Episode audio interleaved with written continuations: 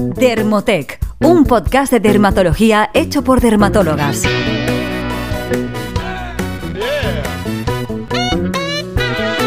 Hola, buenos días. Bienvenidos a un nuevo podcast de Dermotec, un podcast de dermatología hecho por dermatólogas. Yo soy la doctora Sofía de Asís y hoy estoy con la doctora Inés Escandey. ¿Qué tal, Inés? Hola, Sofía, ¿cómo estás? Muy bien, aquí de domingo preparando nuestro próximo lanzamiento. Exacto. Hoy hem- hemos elegido un tema que normalmente genera muchas dudas y que nosotros, eh, los dermatólogos, utilizamos muchísimo, que es la isotretinoína. Yo creo que es un fármaco del que merece la pena hacer un podcast. Eso es, y aquí estamos hoy para eso, para aclarar todas las dudas sobre este fármaco, que no son pocas, la verdad. Como muchos sabréis, la isotretinoína es uno de los fármacos que más utilizamos, como hemos dicho. Técnicamente se llama ácido 13-cis retinoico, un nombre difícil, aunque por suerte no es el que se utiliza habitualmente. Y este fármaco pertenece al grupo de los retinoides, que son derivados de la vitamina A. Lo conoceréis, eh, conoceréis el concepto o el nombre de los retinoides, ya que el retinol, que es una molécula que está ahora súper de moda, eh, como producto, como cosmético, como Sí, anti-aging, como eh, todo, ingrediente ¿no? anti-aging, exacto, Sí. que no me salía, gracias Inés. Su uso ha ido creciendo mucho eh, por diversos factores, como por ejemplo una mayor concienciación por parte de la población sobre las alteraciones de la piel, como el acné, etcétera, y una mayor demanda por parte de los pacientes. De hecho, en Estados Unidos eh, se espera un crecimiento mayor del 2% en los próximos años y mueve más de mil millones anuales en este país. Es una, una pasada, la verdad. Una barbaridad. Sí, eso se debe también a que cada vez se utiliza para más indicaciones, como comentaremos más adelante. Sin embargo, eh, pese al avance que ha supuesto este fármaco para el tratamiento de muchas patologías cutáneas, sigue rodeado de muchos mitos sobre sus efectos adversos, miedos y muchas preguntas. Y para eso hemos preparado el, pod- el podcast de, de hoy, para intentar eh, aclarar muchos conceptos, ¿no? Por ejemplo, Inés, no sé si a ti también te pasa en la consulta, pero una de las frases que mm, de vez en cuando oigo de algún paciente cuando le prescribo isotretinoína es que, bueno, pues que tiene dudas porque le han dicho que tiene muchos efectos secundarios o que es muy fuerte, cosas así. Sí. Sí, sí, yo, yo de hecho voy con cierta cautela cuando propongo el tema de la isotretinoína porque ya me espero esas caras de no, pero eso es fortísimo, eso, bueno, pero eso qué me va a hacer o me va a estropear el hígado, bueno, muchísimas cosas, o sea que sí, sí, sigue teniendo muchas dudas al respecto la población. Sí, sí, es así. Quizás son pues ideas eh, algo erróneas o miedos que se van transmitiendo del boca, por boca a boca de, entre pacientes, familiares, amigos conocidos y la verdad es que, bueno, entorpecen un poquito la, la prescripción de, de Claro. este tratamiento. Dime, Inés. No, no, que, que yo veo que realmente eh, es que si entras a internet y lees y pones efectos secundarios isotretinoína en Google, es que te echa para atrás. O sea, yo Sí, realmente sí, me plantearía tomarlo. Exacto. hay, hay cosas muy, muy sensacionalistas al respecto. Exacto, exacto. Nada, a ver si entre las dos podemos eh, decir que, que es mito y que es realidad con el podcast de hoy. Bueno, la isotretinoína realmente fue aprobada hace más de 30 años, en los años 80, y se, comerció con- se comercializó con el nombre de Rakutan. En Estados Unidos era Accutane. Eh, aunque realmente, como ya esa patente expiró, eh, ahora mismo lo comercializan varios laboratorios y ya no se llama así. Entonces, bueno, el Rakutan famoso ya no se llama Rakutan, es isotretinoína y se puede llamar de muchas formas dependiendo del laboratorio.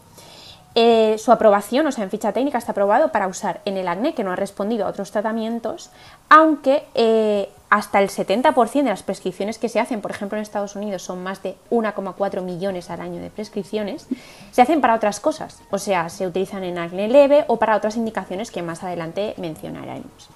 Y eh, la isotretinoína está comercializada en forma de cápsulas en diferentes concentraciones y se toma normalmente en una o dos tomas al día junto con las comidas.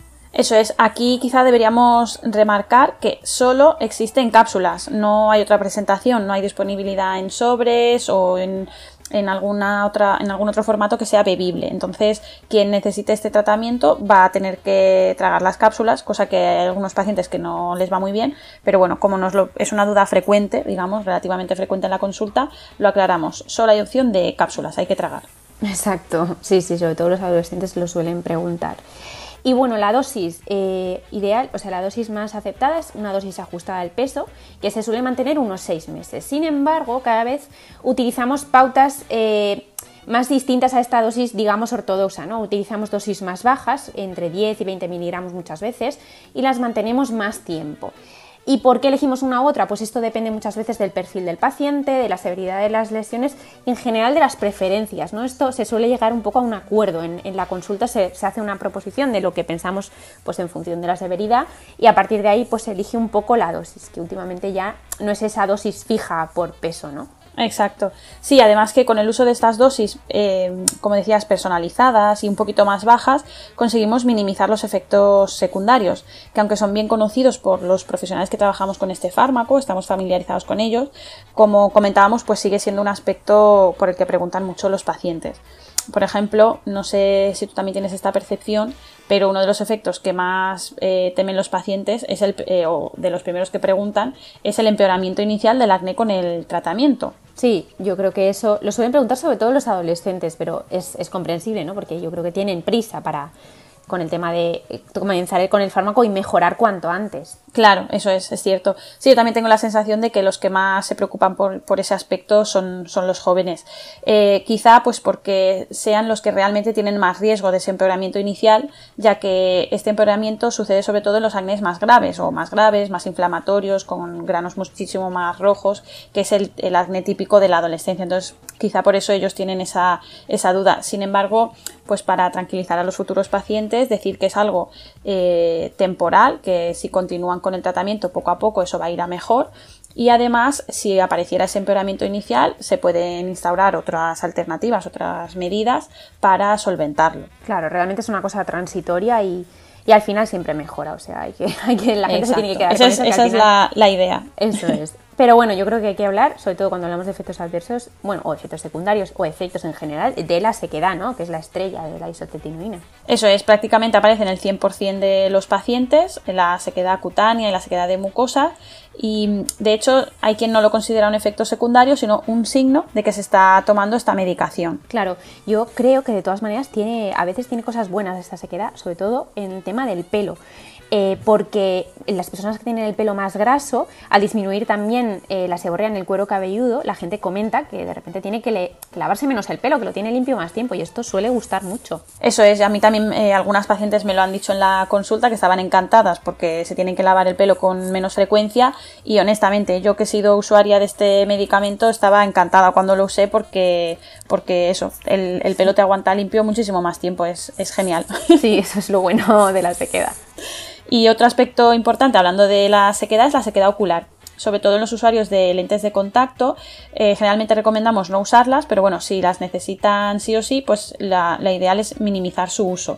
No sé si en esto haces alguna otra recomendación, pero bueno, yo suelo recomendarles a casi todos eh, lágrimas artificiales a demanda y en función de pues si están en un clima más seco, en la época del año, etcétera, pues las usan más o menos, pero es una recomendación general, ¿no? Claro, sí, es la misma, es la misma que yo hago. Realmente, aunque no sean usuarios de lentes de contacto, pues muchas veces pueden tener picor o, sensación de molestia, entonces yo creo que las lágrimas siempre alivian un poco. De todas maneras, también les insistimos en que esto desaparece. Pasado uno o dos meses desde el final del tratamiento, los efectos oculares también desaparecen. Exacto. Tenemos, eh, os dejaremos las referencias de, algunos de nuestros comentarios en las notas del podcast.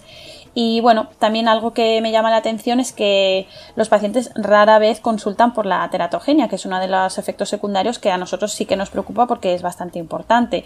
La teratogenia es el, riesgo de que, se, de que aparezcan malformaciones en el, en el feto si se consume este medicamento durante el embarazo.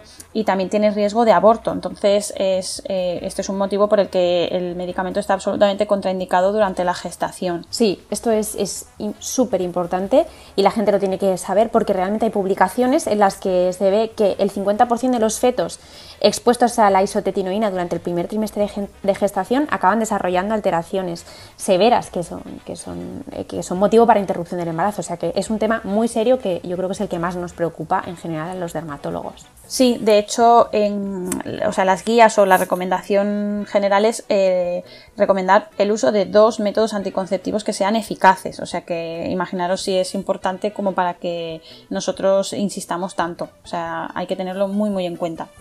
Y bueno, por último también eh, otros efectos eh, descritos como efectos adversos de, este medicamento y que son más serios son, por ejemplo, depresión, suicidio, la aparición, desarrollo de enfermedad inflamatoria intestinal. Em, estos efectos, pues la aparición de estos casos generó mucha polémica en su momento y ha incitado el desarrollo de muchísimas investigaciones y la verdad es que al final la conclusión a la que se ha llegado es que no hay una evidencia contundente de que exista tal relación. Em, entonces, bueno, nuestra recomendación es que si tenéis alguna duda, si tenéis antecedentes de estas patologías en, vuestra familia o en vosotros mismos, lo mejor es consultar cada caso con vuestro médico, con vuestro dermatólogo, que nos vaya a prescribir este medicamento y así os puede resolver todas las dudas que podáis tener al respecto.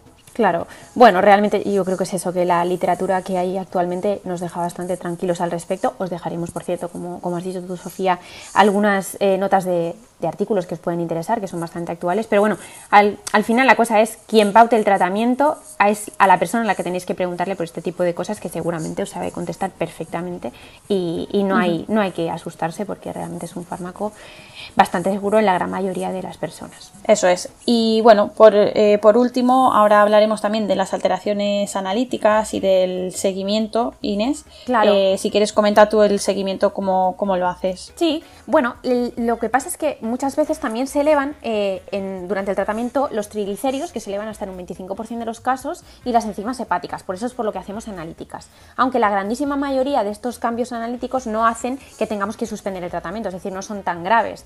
Entonces, eh, eh, suelen aparecer los primeros dos meses de tratamiento estas alteraciones y lo que hacemos es hacer una analítica. Normalmente hacemos una previa, también es muy importante en el caso de las mujeres de edad fértil porque en esa analítica previa hay que descartar embarazo y luego hacemos una analítica más o menos al mes y medio de haber empezado la medicación para ver si aparecen estas alteraciones. Lo que ocurre es que antes se tendía a hacer un seguimiento analítico bastante frecuente, es decir, a lo mejor se hacía cada mes y medio durante todo el tratamiento se iban haciendo analíticas y ahora hemos cambiado, de hecho hay mucha bibliografía al respecto, cada vez hay más estudios que dicen que los dermatólogos cada vez hacemos menos analíticas, porque realmente si no detectamos una alteración, mm, lo normal es que ya no hagamos tanto seguimiento, ¿no? No sé cómo lo haces tú, pero yo aparte de la primera pre y una inmediatamente post, o sea, cuando llevan un mes y medio de tratamiento, normalmente ya pido poco más. Eso es, sí, yo también. Yo creo que es el consenso actual de casi todos los compañeros cuando lo comentamos, creo que casi todos lo hacemos así.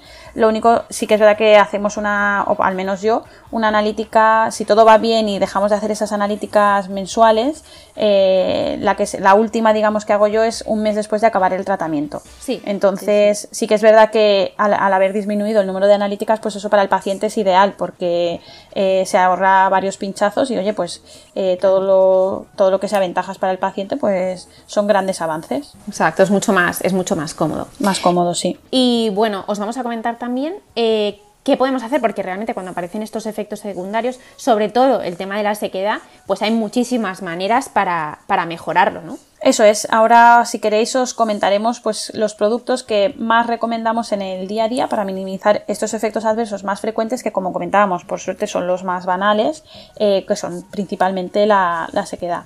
Como protectores labiales nos gusta mucho el Variederm Labios de Laboratorio Surias, eh, Acniven Repair, el reparador labial de Isdin también está muy bien, y la vaselina pura, que es una alternativa también fantástica, la verdad el, como hidratante ocular, como, o sea, digamos las gotas oftálmicas, Belcils, gotas oftálmicas también está muy bien. Y luego todos los laboratorios tienen una línea eh, específica para, pieles acnéicas y dentro de estas líneas tienen productos eh, destinados a las pieles que están eh, para las pieles que están más secas debido a estos tratamientos desecantes como la isotretinoína.